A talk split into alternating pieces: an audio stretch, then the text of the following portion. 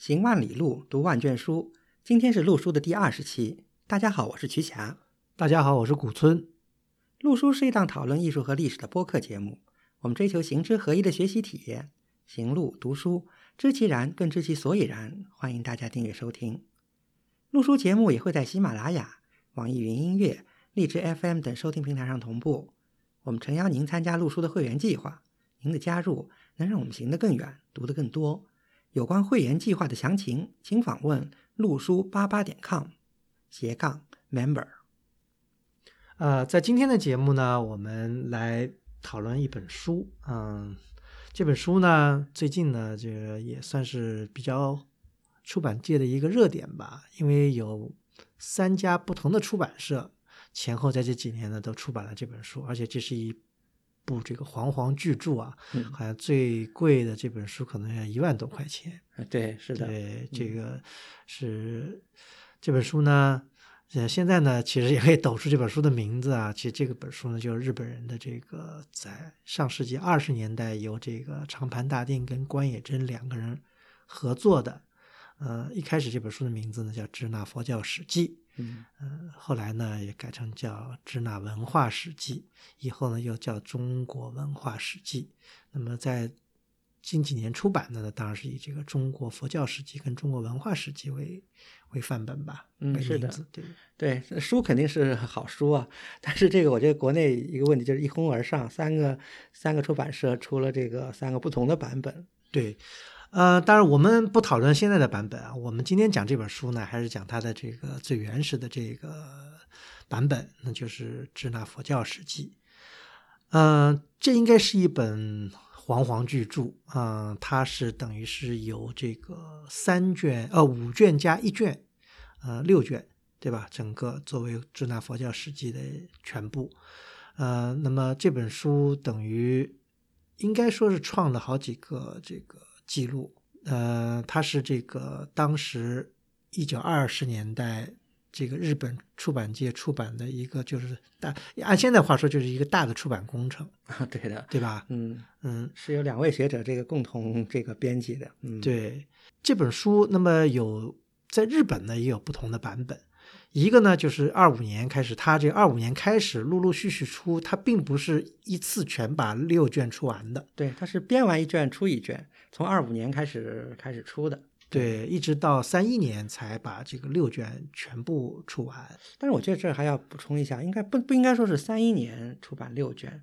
嗯，他是这样，就是当时呢，这个长盘大定，对啊，是一位这个。著作者之一，还有关野真呢，这两位呢，然后他们是因为，嗯，好像我看到一个介绍说，这个两人住的也比较近，所以呢，这个就从二五年开始呢，两人就开始着手整理这部书的出版，然后呢，呃，就是出完一卷，就是整理完一卷，编完一卷，他们就出版一卷，然后一直到二七年呢，两人合作把这个五卷全部出完。后来呢，到了一九呃三一年，是长盘大定呢自己独立又出了一本，当时呢，呃名字呢还叫还用了原来的这个书的名字，装帧也是用原来书的装帧，还叫《支那佛教史记》，但是呢就不叫第一册、第二册、第三册、第四册、第五册了，就改成叫做纪念册，所以是一是只是长盘大定一个人的一个补充。嗯，那么但是装帧那个版式呢是一模一样的，对吧？呃，他的这个发行呢，就出版人呢，等于是叫当时有一个叫佛教史记研究会，就等于作为一个出版人来出版的这个《支那佛教史记》。那么，因为这个书出版了以后，是引起了很大的这个轰动吧，也引起很大的关注，所以到了一九三九年的时候呢，呃，把这个书呢汇总，而且进行了。内容的增加跟这个重新的改编，因为算重新编排吧。对，完了完了呢，名字呢，因为内容一一开始叫佛教史记，后来叫文化史记，增加了很多非佛教的内容。对，那么出了十二卷。对的，对的，嗯，对，完了出版人呢也不一样了，是由这个法藏馆来出版的。对，而且因为一九三五年这个关野真已经逝世了，所以这项工作应该是由这个长盘大定这个独立完成的。对，嗯。对这个呢，就是战前的这个出版的这个情况。那么，因为这本书是非常重要的一本书，那么到了这个上世纪七十年代，呃，又进行了再版，呃、再版的时候呢，就更名为叫《中国文化史记》。嗯呃，这里面呢，大家就看出了这个它从支那佛教史记到中国文化史记的一个变化。嗯、应该说这个大家可能都知道“支那”这个词的这个缘由跟在日文里面的一些含义啊。嗯，所以说到了七十年代，于战战这个二战结束以后，对吧？这个日本在这个正统的这个领域就不再以支那来称呼这个中国，那么就改成了这个中国文化史记。但这里面要指出的，其实，在二十年代或者在更早的时候，呃，在日本的这个文化语境里面，支那还不是像以后那样带有一种啊、呃贬义的称，呼。是的。对，而且至少不光是日本人用“支那”这个词来这个表示中国，当时因为呃，作为长盘大定和关野正这两位作者来说，他们在整个书里他们透露出来的这个情绪肯定是没有任何贬义的意思，而且这个另外一方面呢，甚至中国人当时也很大一部分人也接受了“支那”这个词。对因为呃，这里面多说两句，就支那，当然它这个词源说是据说是来自于梵语，对吧？也跟这个西方的这个 Qing 或者是呃什么大秦，以前我们讲过这个问题，呃，尤其是那时候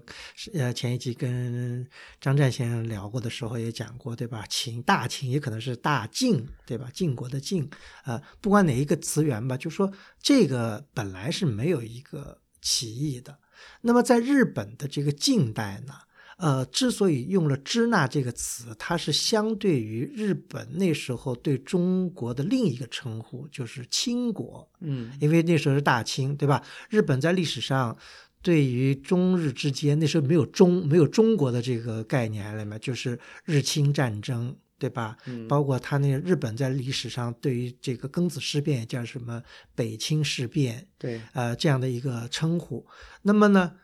当然清是相对于这个满洲的这个统治，那么后来就说产生了一个支那一个更接近于历史的一个概念，而且这个支那这个词被当时以孙文为代表的这些革命党人所接受的。嗯嗯嗯，因为他们不想再承认自己是清国，就是说他们剪了辫子，表示是革命，对吧？不承认自己是大清的这个臣民了，所以呢，他们对支那是接受的。所以在这个前提下，实际上支那那时候并不是一个对中国是一个有侮辱性的一个称呼。嗯刚刚居然你也讲到了，呃，支那当然有很多佛教的含义在里面，因为它说是来自梵文。那么，其实在中国二十年代，嗯，也曾经采用支那作为一个，比方在南京那是很有名的，就是欧阳靖吴那时候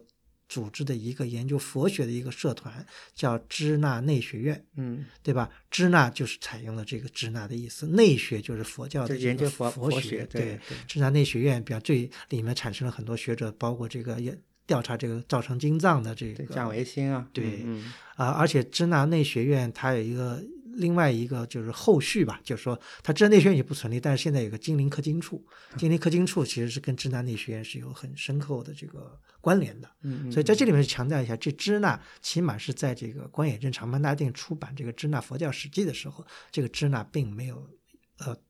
政治上的贬义，对对对而且因为又是佛教史记，我觉得跟这个刚才咱们讲的这支那内学院什么的都还是有这个含义在里面。嗯嗯嗯，对。但是后来随着这个时时代的变化，尤其中华民国就是二七年这个南京政府成立以后，好像以后慢慢的发展，好像成为这个很多中国学者、中国人人士也好，就不再接受“支那”这个词称呼中国了。对对，对，因为一九三零年是民国政府正式行文要求这个日本政府在以后所有的公文里面对中国都要以称以中国或者中华民国，而不能再以支那这样的称呼来来称。那么当然这个名称是有一个含义，也是一个转变的过程啊。这个嗯这个很多文化都有这样一个现象在里面，就是在在在美国也有这个 Chinese，比方说叫 China Man，可能就就是那这个是个贬义的意思是个有侮辱性的词。对对，是，嗯对，那么啊，那么这个咱们就可以这个支那佛教史记来正一下名，嗯嗯那么所以说我们提到支那佛教史记，在我们现在语境下，并没有任何对这个中国有有不敬的意思。对对，是的，嗯那么这是一部为什么说这是一部非常了得的一个部煌煌巨著呢？因为以我们的见解啊，就是在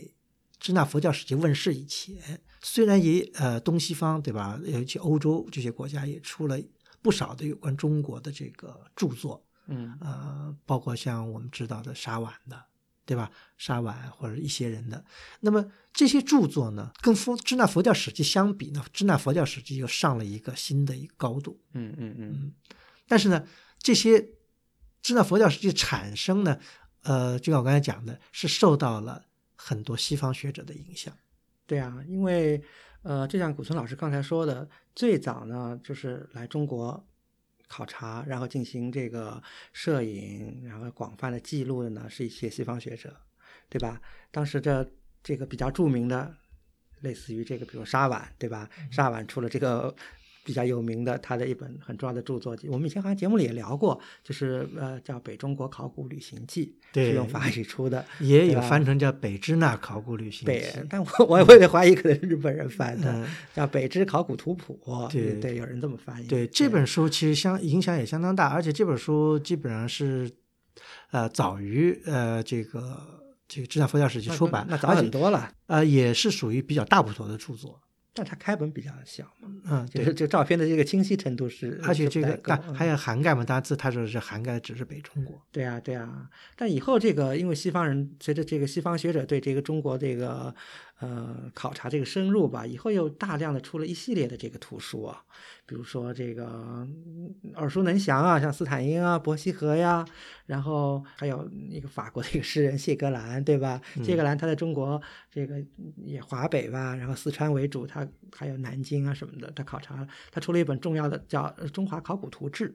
对吧？也是相当重要的一本书。以后这个随着德国人对这个丝绸之路、这个西域、新疆地区的这考察，然后德国一些学者呢，有像这个勒克克啊，又出了高昌呀，什么中亚佛教艺术啊，以这个科兹尔石窟啊和这个吐鲁番那的石窟以佛教艺术为主的一些大的一些。这个对专注，还有像我们聊过的，像喜隆人呀、博士曼呀，他们这些，就嗯都林林总总，这西方学者可以说是当时着力已经很深了。嗯所以这些呢，我觉得在一定程度上是刺激了日本人，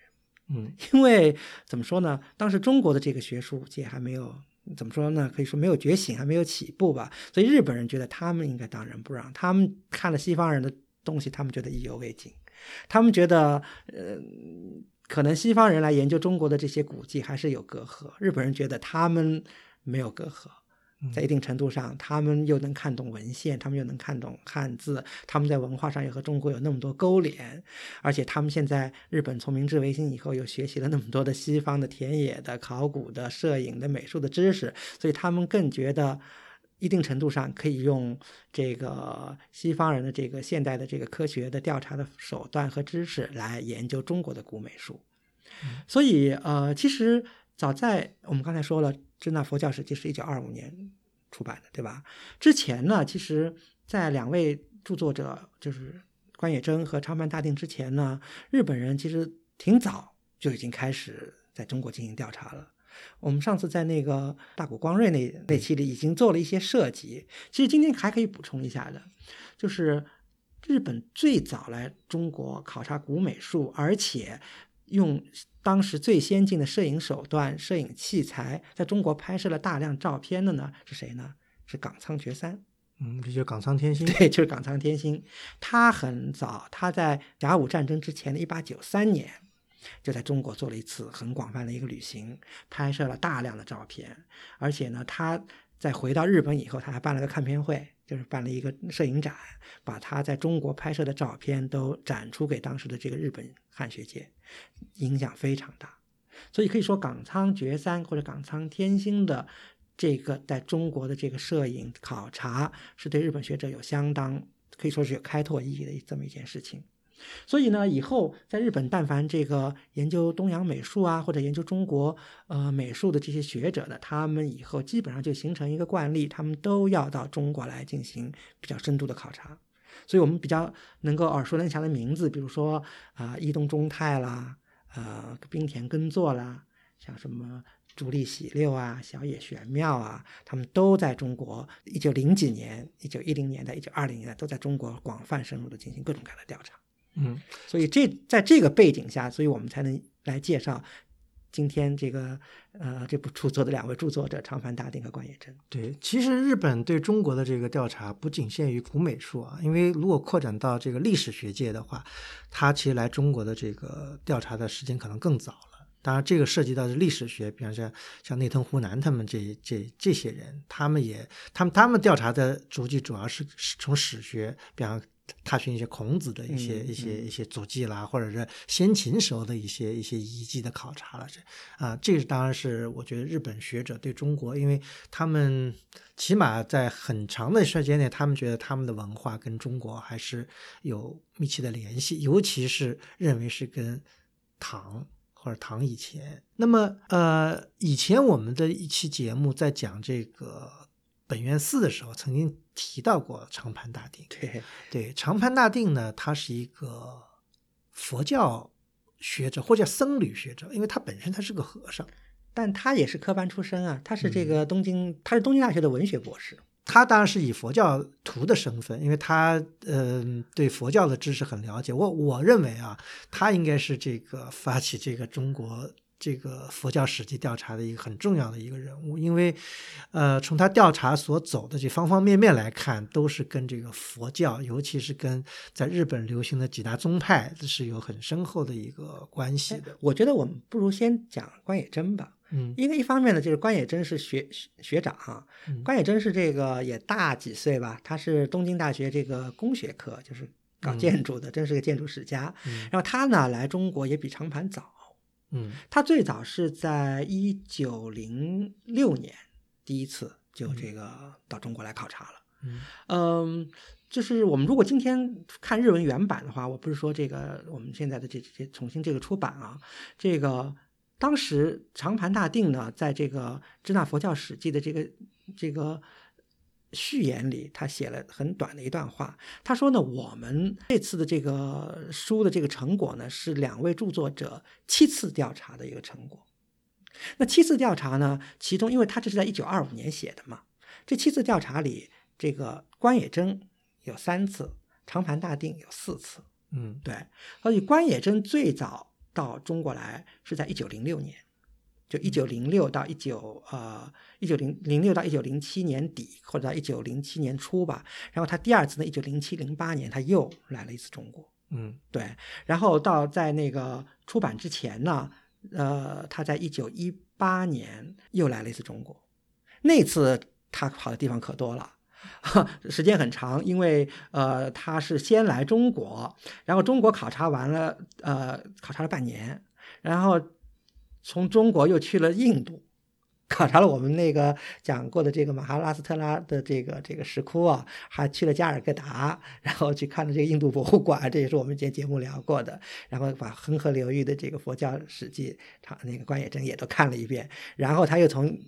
印度直接去了欧洲，去了英国呀、法国呀，然后又去了美国。所以那段全程是他们的一个这个这个。环球之旅吧，而且当时这个关野真的这个身份已经是东京大学这个工东京大学工科大学的这个建筑科的一个教授了，副教授可能是，对，所以他他们当时他等于是利用了三年时间来考察这个这个他感兴趣的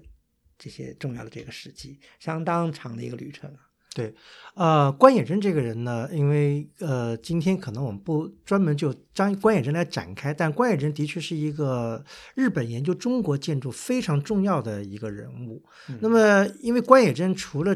跟长白的那个河边的这本《支那佛教史记》以外，关野真也跟别的学者也好，或者自己也好，也出版了很多跟中国有关的一些。呃，建筑研究的著作跟其他著作，对比方说关野真那时候在三十年代还曾经对这个热河的这个古建筑进行了充分的调查，出了四卷的，好像热河对煌煌也是煌煌机制，对这个是研究等于承德古建筑跟这个非常重要的一个史料，对对对。呃，所以呢，因为刚才我们只是谈了一九二五年以前关野真在中国的考察，其实他在二五年以后他又多次来中国，到三五年他逝世，呃，这当中他又来了很多次中国，所以他有许多发现就是在二五年到三五年之间。当然了，这个呢，在部分在以后出版的，就是在第二次出版的《支那文化史记》里头有有所反映。当然了，这个就是长盘大定帮他编的，因为他后来已经去世了。对，就关野真，就是说好像去世的稍微早了一点。嗯嗯嗯。那么呃，这是关野真对吧？关野真是一个对建筑学家。那么长盘大定呢？刚才讲的是一个佛教佛教史家吧？对对，嗯嗯，那么他呢，就是在这个编辑这个《支那佛教史记》时候，他的这个方法能看出来，跟关野真是完全不同的一个路径。就是考察思路不一样嘛，对对对这个路线设计的也稍有不同。嗯嗯是，嗯对，因为他能看出来，他是从这个寻访这个佛教祖庭这种思路开始入手的。对他，我觉得，呃，祖庭是一方面吧。他其实，因为他对中国佛教史上的那些著名的高僧大德，他是了如指掌，所以他有一个很重要的思路，就是去探访这些高僧的遗迹。所以他每次回国呀，就是不是说在二五年之前他来了中国四次吗？他每一次回国，他在考察，就是他在中国考察的时候，他都写了详细的这个笔记，还有和友人的这个通信啊。后来他每次回国，他一回到日本，他就把他的这些文字的东西先做过一个发表。他当时取的题目就叫《探访先贤的遗迹》，所以这个我们就可以看出他当时考察的这么一个这个思路在在里边儿。嗯，但《支那佛教史记》呢，现在我们来看，它就是五卷加一卷吧，就等于是呃六大卷。但这里面，也能看出呢，它这个六大卷呢，它并没有一个非常逻辑清晰的一个思路。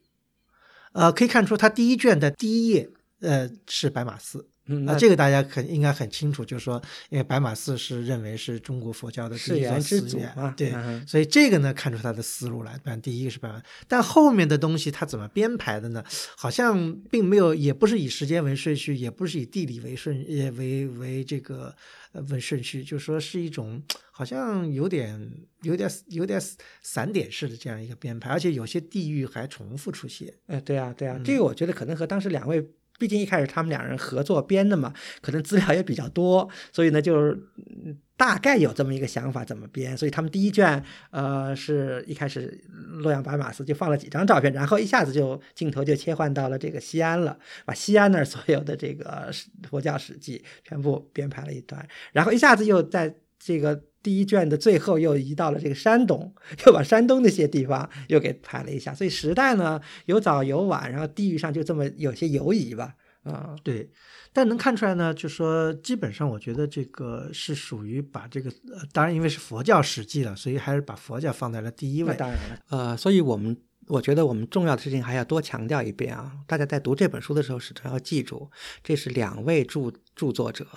而且呢，从第一版这个《支那佛教史记》来说呢，它既然叫《支那佛教史记》，应该说它这本书从体力编排、内容的这个整理，应该说都是以长盘，我我感觉啊，都是以长盘为主的。但是呢，两个人的考察呢是分头进行的，所以两个人的考察的线索呢，他们关注的重点也是不一样的。因为关野真呢，他是一位建筑史家和美术史家，所以他的考察呢，主要是以当时地面的建筑遗存、石窟寺遗存和一些碑刻的这些美术方面为重要线索的。关野真他的作为他的这个重要发现呢，比如说天龙山石窟是关野真第一个发现的。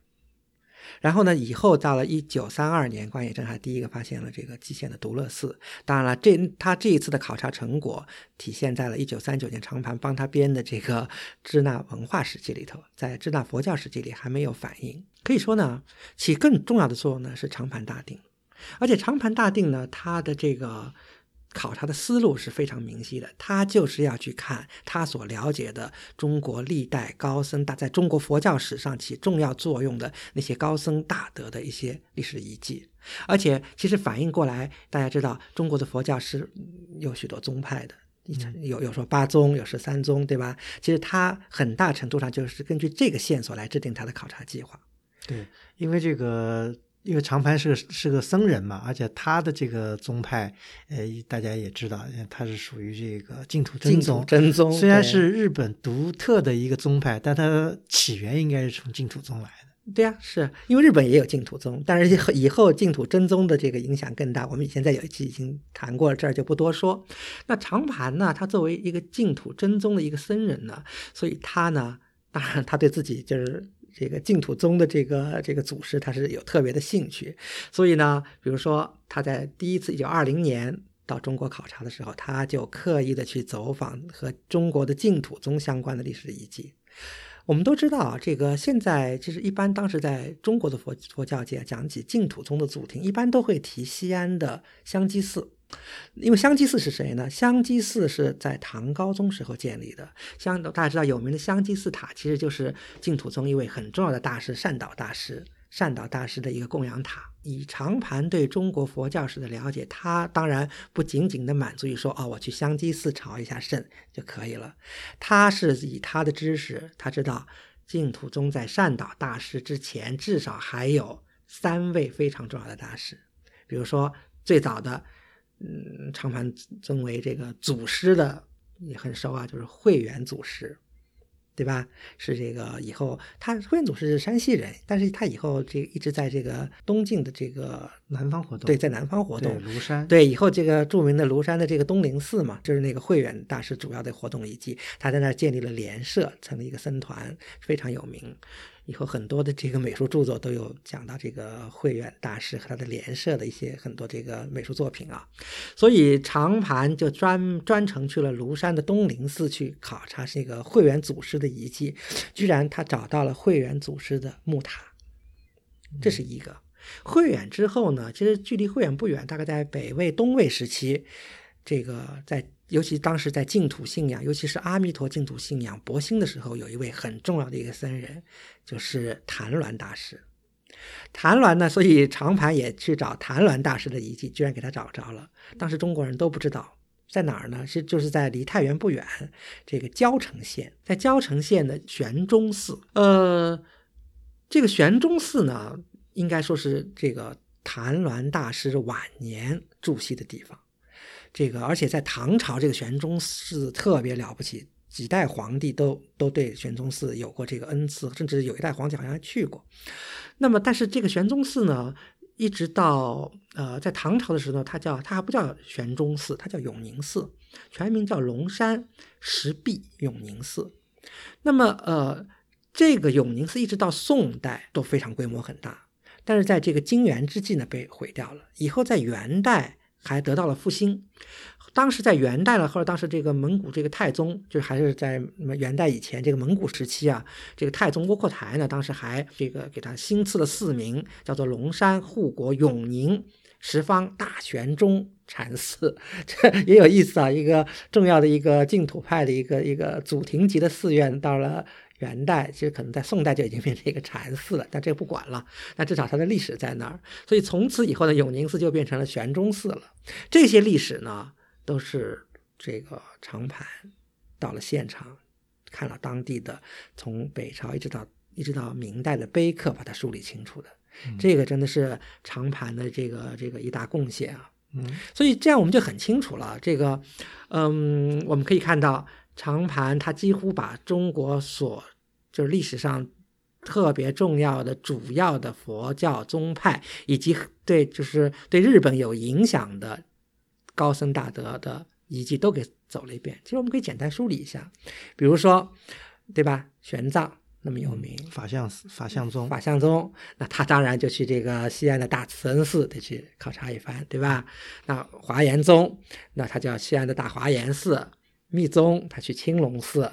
啊，然后。天台宗，那天台宗大家知道，这个天台宗很重要的就是天台山的这个国清寺，而天台山这个啊，他们走访了很多，拍了很多有意思的照片，非常非常精彩。而且大家知道，把天台宗传到这个日本去的是著名的鉴真嘛，所以他一定要到扬州去把鉴真的这个遗迹也寻访一番。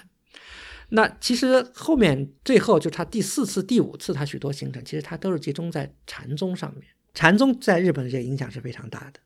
对吧？那禅宗主庭大家知道是哪？少林寺达摩祖师。因为少林寺在一九二二零年代末、二八年末被军阀给烧毁了，对不对？对呀。而且我印象很深的，当时看这一段，这个长盘有一段感慨啊，他说：“哎，他说虽然是达摩祖师，对吧？出祖庵，对吧？但是现在的建筑是宋代的，他还是看看得很很准的啊。那然后呃，他把这个初祖以后到四祖、五祖、六祖。嗯，所有的重要的这个这个寺院，他都在在江西啊，在广东啊，对吧？他他都等于是都扫了一遍。然后以后到了宋代，禅宗又分成这个五家七宗嘛，这个曹洞、维养、云门、法眼，以后灵灵济又分出这个黄龙和杨岐，反正这个。呃，曹洞宗嘛，他当然去了这个湖北汉阳归元寺，然后维养宗。维养宗为什么叫维养宗呢？师徒两人，这个灵佑禅师是这个住锡在湖南尾山的，然后他的徒弟慧济禅师是在江西的仰山的，所以叫维养宗。那长盘也都去了，然后云门宗的这个就是著名的广东的乳源县的云门寺，还有就是法眼宗，他的发祥地是南京的清凉寺，基本上都是对。去找，因为这些东西在中国的佛教界其实也已经被湮灭了很久了。包括这个就是非常有意思的一个事情，就是那时候中国的佛教也许可能在一个低潮吧，对好多佛教自己本身的历史都不是非常了了解。对，这里面就有一个故事，就是当那个长盘大定到这个浙江浙地区去找那个南宋时期的这个五三十刹，对吧？这个我们以前节目也讲过这个五三十刹的问题。那么，因为五三十刹对日本人来说影响挺大的，因为京都也有五三十刹什么的。那么。后来，这个长白大定去问了一个宁波的一个寺庙的主持，延庆寺，对，还是一个当地很大的一个寺庙。当然了，延庆寺在元代的时候也是讲宗五山之一啊。嗯，所以他才会对，才会才摸过去问，摸过去。结果后来这个居然和尚的无法对答这个五三十刹是什么，以为这个五三是什么普陀山、九华山这些山，所以可想就是当时的这个驴唇不对马嘴了，就就是可想当时的佛教已经就是说连自己的很多历史啊都都已经搞不太清楚了。嗯嗯，所以呢，嗯。也不能说李借用一句话叫李师求诸也或怎么样，就是这些佛教的历史，后来又拜托日本人的这个这个机缘，后来才再进一步得到这个发扬。这样的这个成果呢，其实在这个选这个《支大佛教史记》里面呢比比皆是。对，因为有很多呃地方的确是，嗯。今非昔比，或者已经是这个沧海桑田了。嗯，但是呢，呃，日本人这个能够能够锲而不舍的摸过去，把一个一个地方都能把它找出来，把照片拍了。嗯，这个对于我们今天来讲呢，不斥为是一种是一份非常丰富的一个历史资料。而且我觉得两位著作者的这个合作也堪称珠联璧合。为什么呢？因为他们各有所长。因为关野真啊，他是一个建筑历史学家。他又同时对这个，他不光对建筑这个造诣很高，他对这个雕塑、对绘画都有相当的这个这个研究水平。而长盘呢，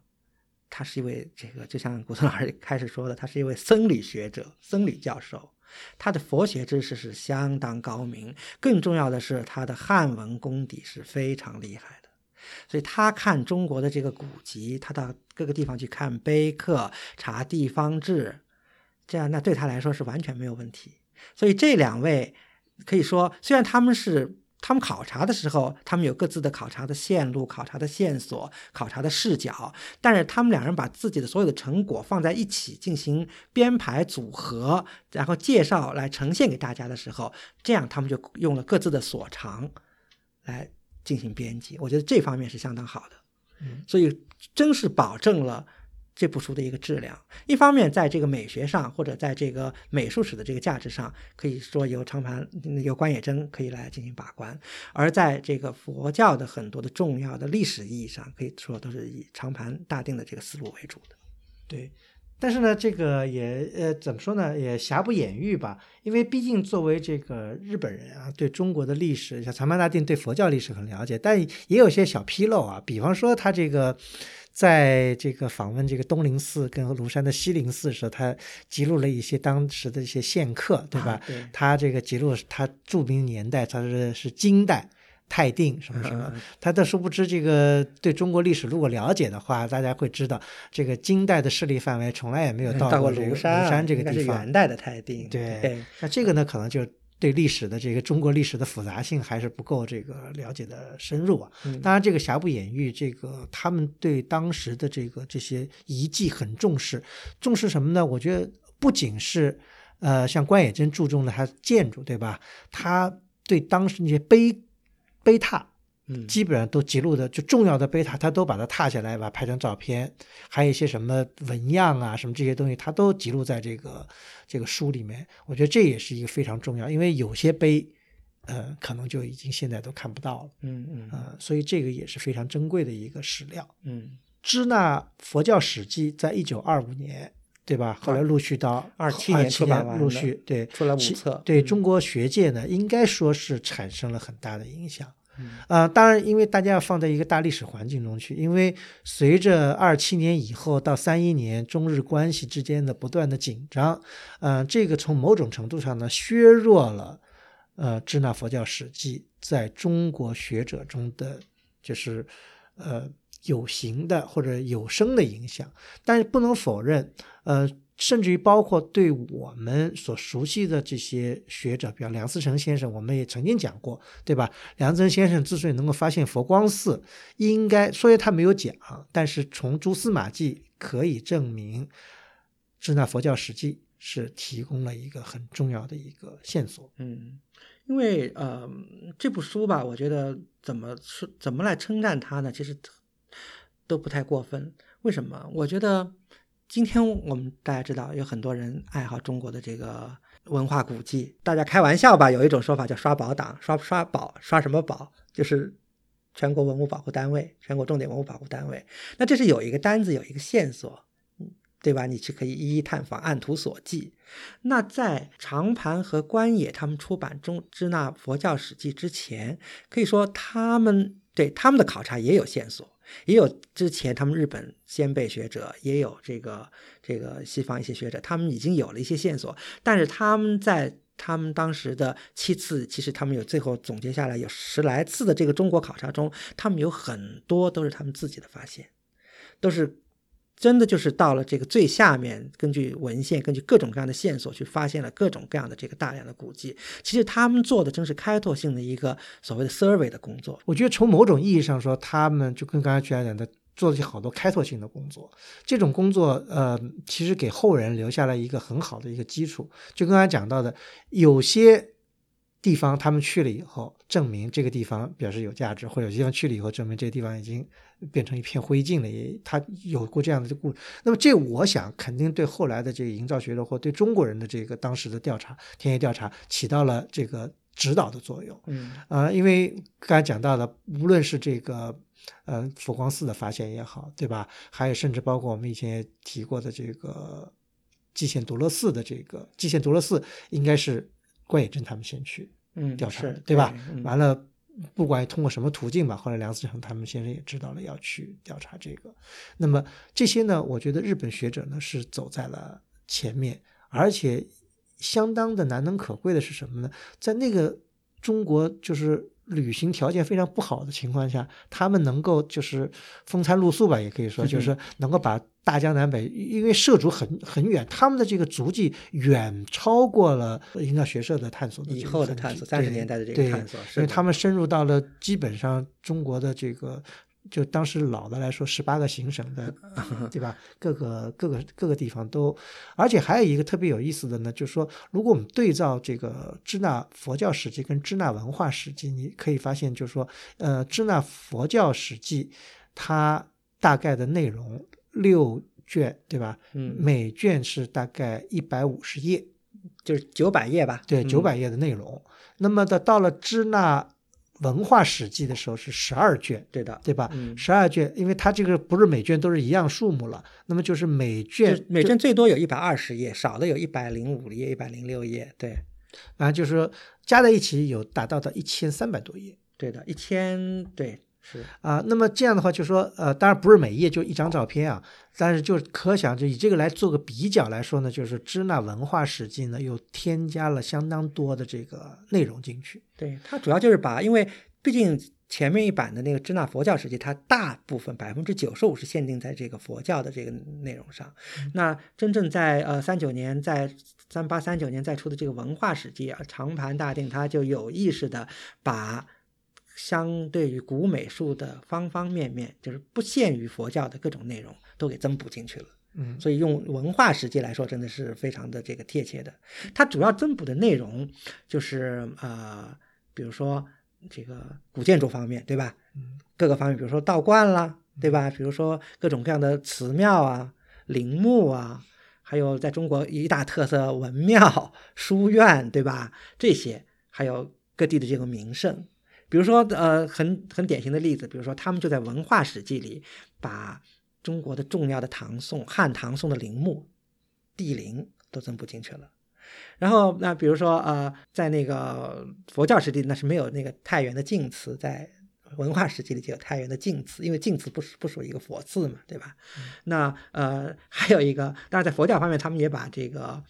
中国的四大佛教名山都有补全了。因为在呃支那佛教史记里只有这个五台山和普陀山，这是对日本影响比较大的。那在文化史记，他就把这个九华山和这个那个峨眉山也都给补全了。所以这个补充内容还是很多的。但这个补充的内容呢，不不完全都是长门大定跟关野真的这个成果了。在这个支那佛教史记的时候，就已经引了像那个小野玄妙这样这些人拍的照片啊，林林总总。我觉得《支那文化史记》呃，应该是战前出版了一部关于中国历史文化遗存的一个大百科全书了。嗯，我觉得真是一座丰碑啊。对这个，呃，应该说现在是非常重要的一个文化上的一个丰碑。呃，也正是因为这个原因，所以啊，在近几年这个。因为因为没有版权的问题了，所以大家一哄而上。对，起码三家出版社把这个书都翻译出版。那么有的体例呢，完全是按照中国文化史记这个这个来，也是十二本。比方《支那佛教史记》，它出了两种，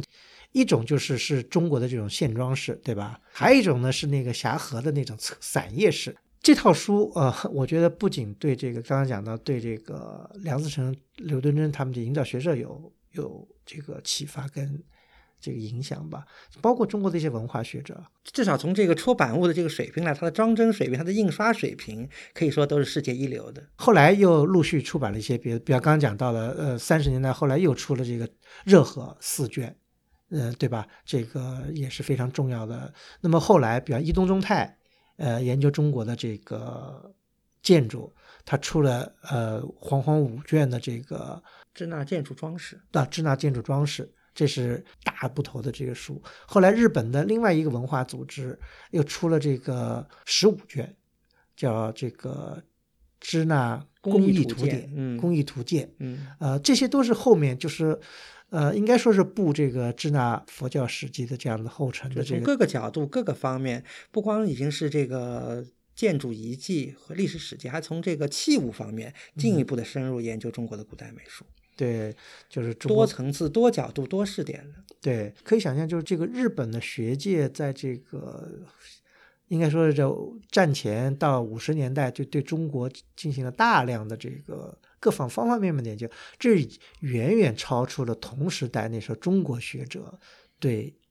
自己的民族文化的这个认知，因为当当然可能日本人有强大的财力，对这个真的可以看出是一个，咱们今天用一个套用今天的一种话来说，是一种文化工程吧，或者叫什么什么工程吧。确实，这方面不光是他们考察需要投入大量的。人力、物力和财力吧，他们出版这样精美的书，也是花了大量的精力和财力的。这是没有大量的经济支持，这是做不来的。呃，比如说我们对吧，比特别熟悉的梁思成先生，他们中国营造学社，对不对？他们从一九三零年代初开始，一直到抗抗战结束，营造学社那么多年，也出版了一些著作。当然了，我们不说其内容质量，我们只说他这个。装帧的，你你出的这个营造学社会刊的这个开本啊，还有其他这个出版物的这个开本印刷成的这个照片的清晰程度啊、精美程度啊，那这个，这这正是可能是因为这反映了日本当时的工业真的舍得投入啊。而且我觉得还也可以做一个横向比较，这个因为现在可以充分利用这个学校图书馆的优势嘛，你可以看到日本在一九三零年代、二零年代、三零年代、四零年代出版的关于日本自己的。比如说，它的一些重要寺院，法隆寺呀、药师寺啊，对吧？东东东大寺啊，各种各样的，比如说他他自己的这个建筑和他的遗物的这些出版物，两相比较，我觉得还是《支那佛教史记》和《支那文化史记》胜出。所以这个可可想而知，当当年有多多么大的投入和多么重视这个。这项工作，因为现在如果有大家有这个条件啊，找来这个《支那佛教史记》跟《支那文化史记》的原版啊，就是三十年代、二十年代初的这个原书来看，呃，它的这个图印刷的质量，对吧？装帧的这个水平，包括它纸张的用，它当时都应该算是当时出版界最好的这个水平了，对吧？嗯，时隔时隔其实快有一个世纪了，那么所以我很好奇，我们这个三家出版社的这个在重印，这是不是超过了当年的水平啊？呃，我们最早看到，就我们俩最早看到这位书，应该也是在美国的这个不是，其实这样的，其实现在我已经不太记得我是怎么怎么知道这个书，我已经不太记得，但是一直在找这书啊，对吧？就是想看看这个原版是什么样子的啊，所以我记得可能是二零一零年左右吧，我印象很深的是第一次是在这个美国的波士顿的这个 Public Library，就是公立图书馆。当时第一次上手了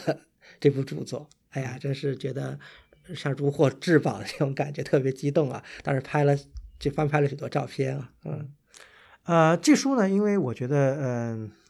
因为这个要想企图是收藏的是不可能的，因为这个实在是价格不菲啊，这个而且找不着。嗯，对。但是这书呢，呃，的确是给我们这个在以后的这个踏库寻访当中呢，也起到了一个指南的作用。因为其实沿着这个先人的这些足迹啊，去看一下这些古迹的前世今生是非常有意思的一个事情。嗯，我们也做了一些对比，比方说他这个。让我们感受，举几个例子来讲讲我们的这个感受哈。一个呢，就是它这个开篇的这个白马寺，对吧？嗯。开篇白马寺它有一有一个石佛，嗯，那个石佛呢，应该说是这个，反正应该是东魏吧。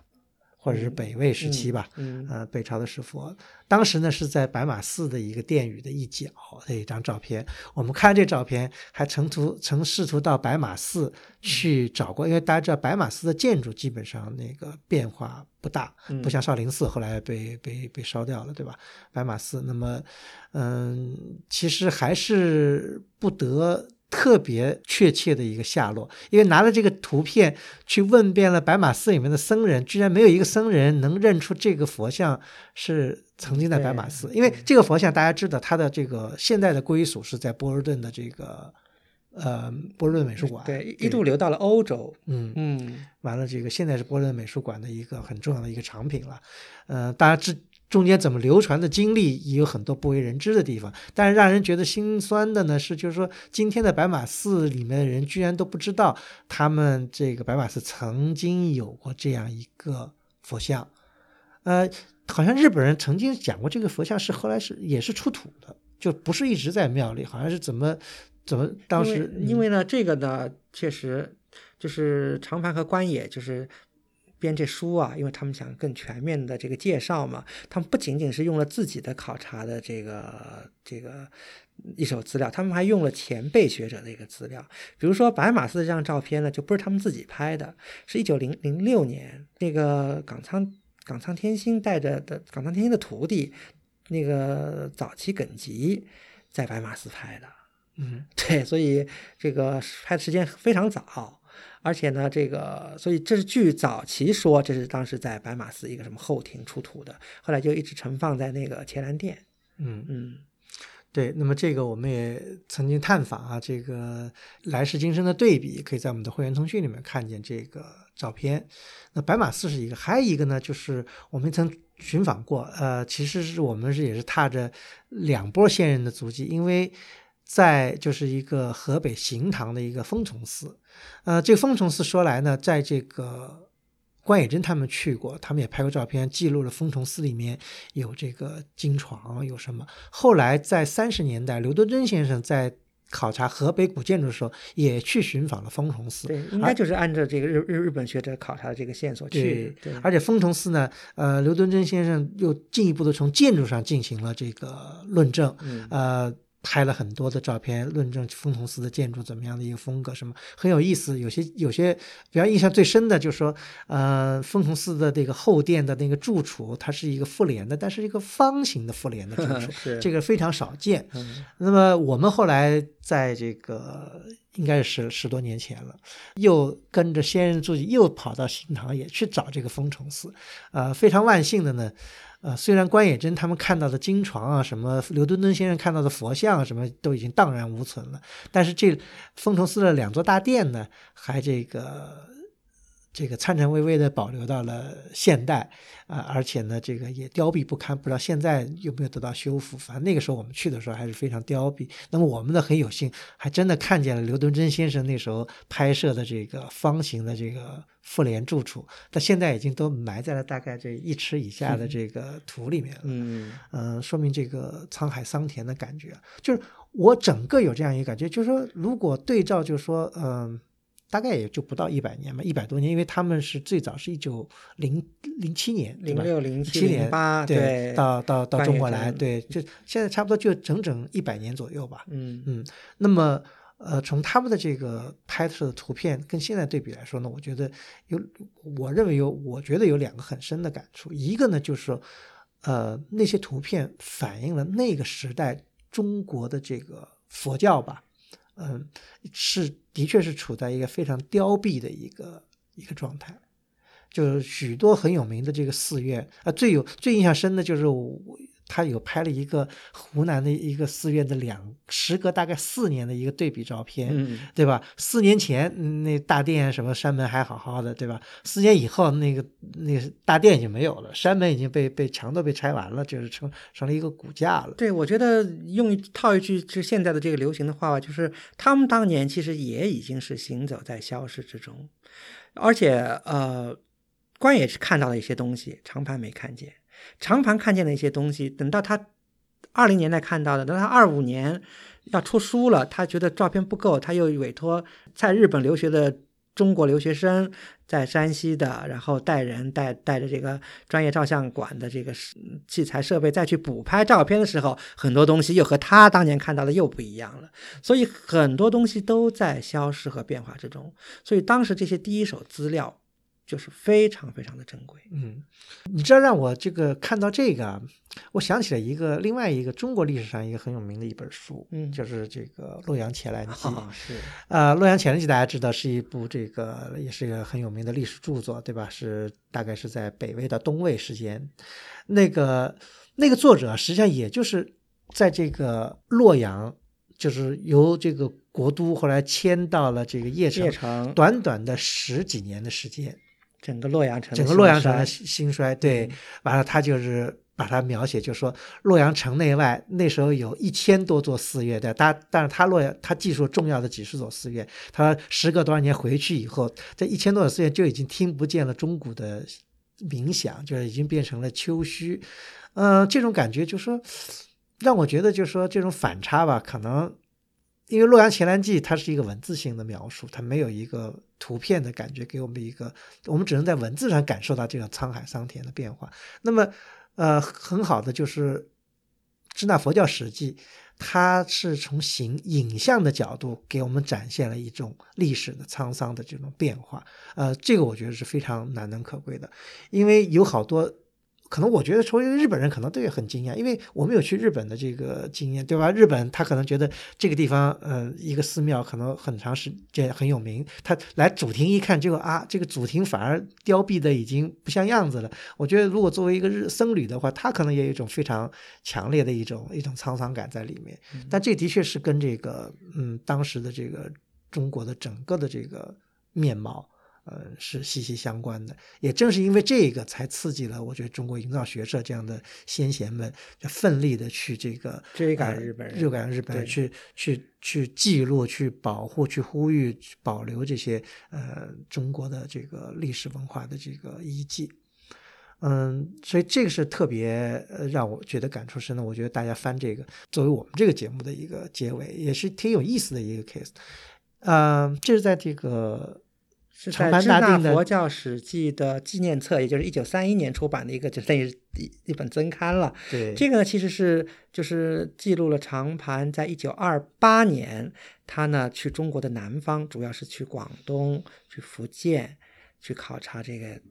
禅宗寺院的一些遗迹。对，尤其像什么，就是刚才讲到的禅宗最大的灵济派或者怎么样的，这对对。那么呢，呃，而且这个很有意思，这个是日本反哺的，因为有些东西在中国已经嗯名气没那么大，已经消失了或者怎么样，这个对日本是影影响很大的。影响太大了。对，对，他就讲到这个明明末清初吧，有一个在福建地区有一个高僧嗯啊，这个高僧呢叫隐元。呃，有点像这个历史上其他高僧一样，这可能是我觉得是呃呃禅僧东渡日本的最后一人了，呃，不能说最后也是最后一个很重要的产生对日本、对日本的佛教、对日本的这个各种方面的文化产生重大影响的一位高对僧。这个呢，讲的就是引进了日本的，就说一个也不叫日本吧，已经一个一个禅宗的一个名词叫叫日本黄檗山。日本的黄檗宗，对，日本呢就产生了黄檗宗。这黄檗宗呢，当然是因为这个引元这个大和尚东渡日本以后，完了把这个当时这个中国的这个佛学传到了日本，完了在日本的这个宇治，完了建了一个一模一样的，就是等不叫一模一样，就是建了一个万佛寺。不，其实是我们还应该再多讲几句吧，把黄檗这个意思给大家讲讲。嗯檗这个词有点难难写难读啊，就是一个上面有点像复辟的辟下面一个木字。，据说这个黄檗就是一个黄柏。对，其实就是柏树，就是嗯是一种木材，是一种树树种。对，那这个呢，其实所谓的嗯黄檗呢，其实就是禅宗呃这个啊五家七宗的这个灵济宗，就是起源于这个黄檗对，山。它最有名的有一个，但这个呢也很有意思。历史上中国有两个黄檗山，这个禅宗里面有一个很有名的一个禅机，就叫当头棒喝，嗯，对吧？当头棒喝发生的一个和尚叫西元。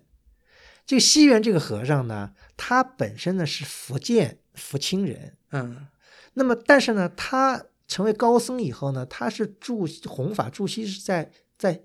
江西的宜丰那边。那么他到宜丰那边驻西的时候，他看见那个山势啊，很像他家乡。他家乡那个山呢叫黄檗山，所以他呢又把这个当时在宜丰江西宜丰的地方，就他那个等于他那个弘法那那个寺呢，他那个地方呢也叫了黄檗山，所以等于历史上 等于有就中国有两个黄檗山。啊，这两个黄檗山呢，都是算是这个禅宗的一个很重要的，尤其是灵济宗的一个重要的对这个发祥地吧。对啊对，所以所以呢，但是我们现在讲到的呢是福建的这个黄渤，不是江西的这个，对，在福清。对，不是到了明代的时候呢，这个这个黄檗山呢，它有个寺院，这个寺院呢叫万福寺。嗯万福寺呢，到了明代的时候呢，出了一个高僧，啊，这个高僧呢就叫隐元。隐元呢，后来应这个日本的和尚的邀请吧，后来就东渡到日本，大概是在一六五四年，就顺治多少年的时候，就到了这个日本弘法。呃，弘法以后呢，因为得到了这个当时的这个日本幕府的这个支持，在这宇治呢，又新建了叫日本的这个黄檗山万佛寺，嗯，而且这个对日本的影响非常大。对，因为呃，我们知道日现在日本的这个禅宗啊，因为呃，禅宗有两家在日本影响很大，一个是曹洞宗，一个是灵济宗，对吧？那灵济宗呢，在日本呢，其实后来又那 日本分出好多派，就光灵济宗又分出二十五派来。嗯但是二十五派里呢，以其中有二十四派呢，还是以灵济什么什么什么本山什么什么派本山，但就其中有一个呢，它就不叫灵济的，就叫黄檗宗。其实它也是灵济的一支了，所以他们其实都是一家的。但是他为了嗯纪念隐元的这个这个故土，隐元的这个祖寺，所以他呢就这派就叫日本黄檗宗的这个万福寺。就在这个京都宇治啊，大家去宇治不要只去看平等院啊，其实也应该去看一看这个黄檗宗的这个万福寺。对，对，而且据说是当时隐元是按照了明代家乡的这个寺院格局寺院的局格局、建筑风格建筑风格是，所以这应该说还有依稀有这个明代的这个风格在这个日本的这个，但是呢，这个黄檗宗在日本。它为什么对日本很重要呢？不仅是在宗教上产生了影响，就比方他这个灵济宗里面独树一派，变成了黄黄檗宗，对吧？这个在中国大陆是没有的，大陆还是属于灵济派的，没有没有黄檗宗这一个说法，嗯在中国。除了这以外呢，就说在文化上对当时的日本也产生很大的影响。这个就有点跟那个，就那时候东渡日本嘛，还还有个朱顺水，对吧？对吧？这些一大批人，他是他是儒家的，对，他是他是把儒家的经典带到了日本，当然是跟中国的那时候的翻天覆地的一个变化有关系。所以一大批文化人，嗯，就东渡到日本，把当时中国的这些文化又带回到日本，对日本产生了很大的影响。嗯嗯，这种影响呢，应该说，我觉得是我个人当然我可能说的可能不一定，就是可能是在这个就是明治维新以前，日本受到了最后一波，对，真是最后一波了，来自这个外域的一个影响吧。对，应该可以说，我觉得至少是把。晚明的很多中国的一些文化的一些特色，其实日本人其实日本学者也经常讲黄渤文化，黄渤文化，很多人甚至认为这个如果你不谈黄渤文化，不谈引援带来的这个晚明文化，你对这个日本的这个江户时代的很多文化你就没法理解，因为不光在茶道、在美术、在绘画、在日本的诗歌、汉诗各种方面都受到了。所谓的黄渤文化的这种渗透和影响，这说明这个当时这个这个晚明的很多东西在日本还是这个深入人心啊，而且日本人也是非常的喜欢。这就跟上一波的影响，就是南南宋时候那个由这个明州那时候带来的这些，或者或者是什么大佛样什么这样的，对对日本的这个影响，对吧？产对日本呢应该是镰仓文化什么产生的这个。就是禅宗初传日本的时候，那那那是上一波。对，这就是我们上次讲大德寺什么那时候的这个这些这些故事。那么黄渤文化应该说是这个华夏中原文化对日本的最后一次影响。对，因为从文化来讲，到了入了清以后，呃，基于种种原因吧，嗯，韩国也好，日本也好，就对这个中原的这个文化就不太认同了。对这这里面有很多的这个历史原因，咱们就不展开了。但是不管怎么说呢，黄渤文化给黄渤山，就福清的这个黄渤山跟万福寺，打下了一个非常深刻的一个中日之间文化交流烙印。所以日本人，呃，这长盘大定就是。后来去寻访到了这，这当然是在这支那文化、支那佛教史记出书以后了，等于是二八年，二八年，因为二七年他出了第五卷，他二八年去的，对，去的福清，对对，因为因为福建的确交通不是很方便去，这个这也是一个原因可能。那么，但这对日本人很重要，所以他去去了以后呢，当然对眼前的景象，我觉得应该说是有一定的 shock 的，因为我觉得。如果对比在宇治的那个万福寺，对吧？那个当时的这个在这个福清的万福寺就非常凋敝，因为他刚去的时候正好前一年发了一次山洪大洪水，把这个整个的这个庙除了后面的那个法堂全都给冲掉了。嗯，去看就是一片瓦砾，就是。就是山洪，就是把那个庙给冲掉了嘛，所以啊也是遗憾。完了，遗憾就看到了一个这个法堂留的最后，因为地势，因为法堂不在最后一进嘛，就比较高。对啊，他也拍了照片。完了呢，当时的僧人呢，在这个老庙的这个西边，呃，建了一个新的，嗯，这个建筑也拍了，就是但是规模啊什么就不太不太成成规模，因为那时候财力物力可能都都不行。呃，当时这个长门大殿就拍了照片，做了记录，做了记录，僧人有访谈，对吧？这个庙里还有什么钟啊、鼓啊什么这些东西都还拍的很详细。对，而且如果去读长盘的这个《踏茶记》啊，可以看到他做了很详细的记录啊。他看到当时这个因为水灾嘛，就是老大雄宝殿的那个钟还就是。就是在这个地上，然后钟鸣上还有这个引元的这个名字，嗯，所以他这个行文是非常激动、非常的这个兴奋的，可以说是。虽然看见的是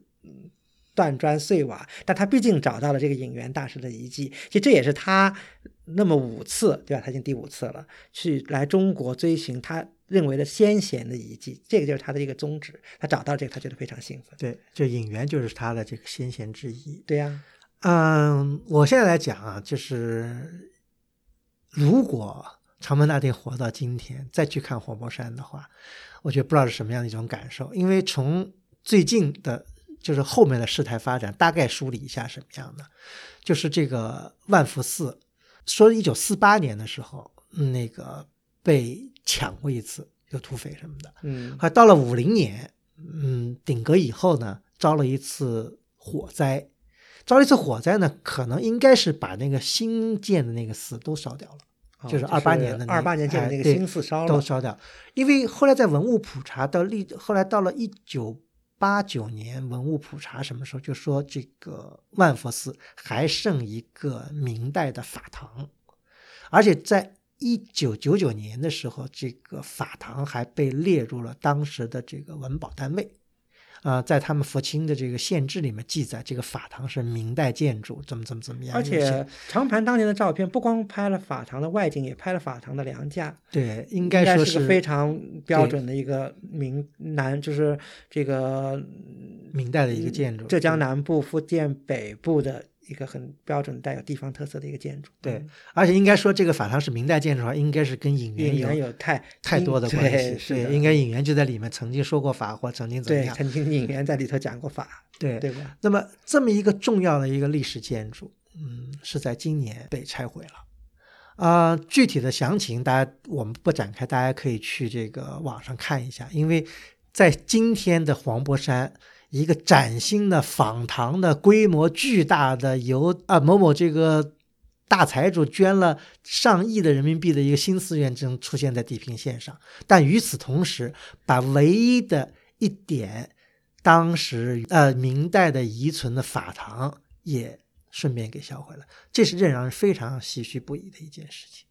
就是说，我们看到的是一个崭新的仿唐的寺院，但是所有的历史遗迹在新寺院出现的时候都已经被毁于一旦，被归于为零。嗯，所以我不知道，如果今天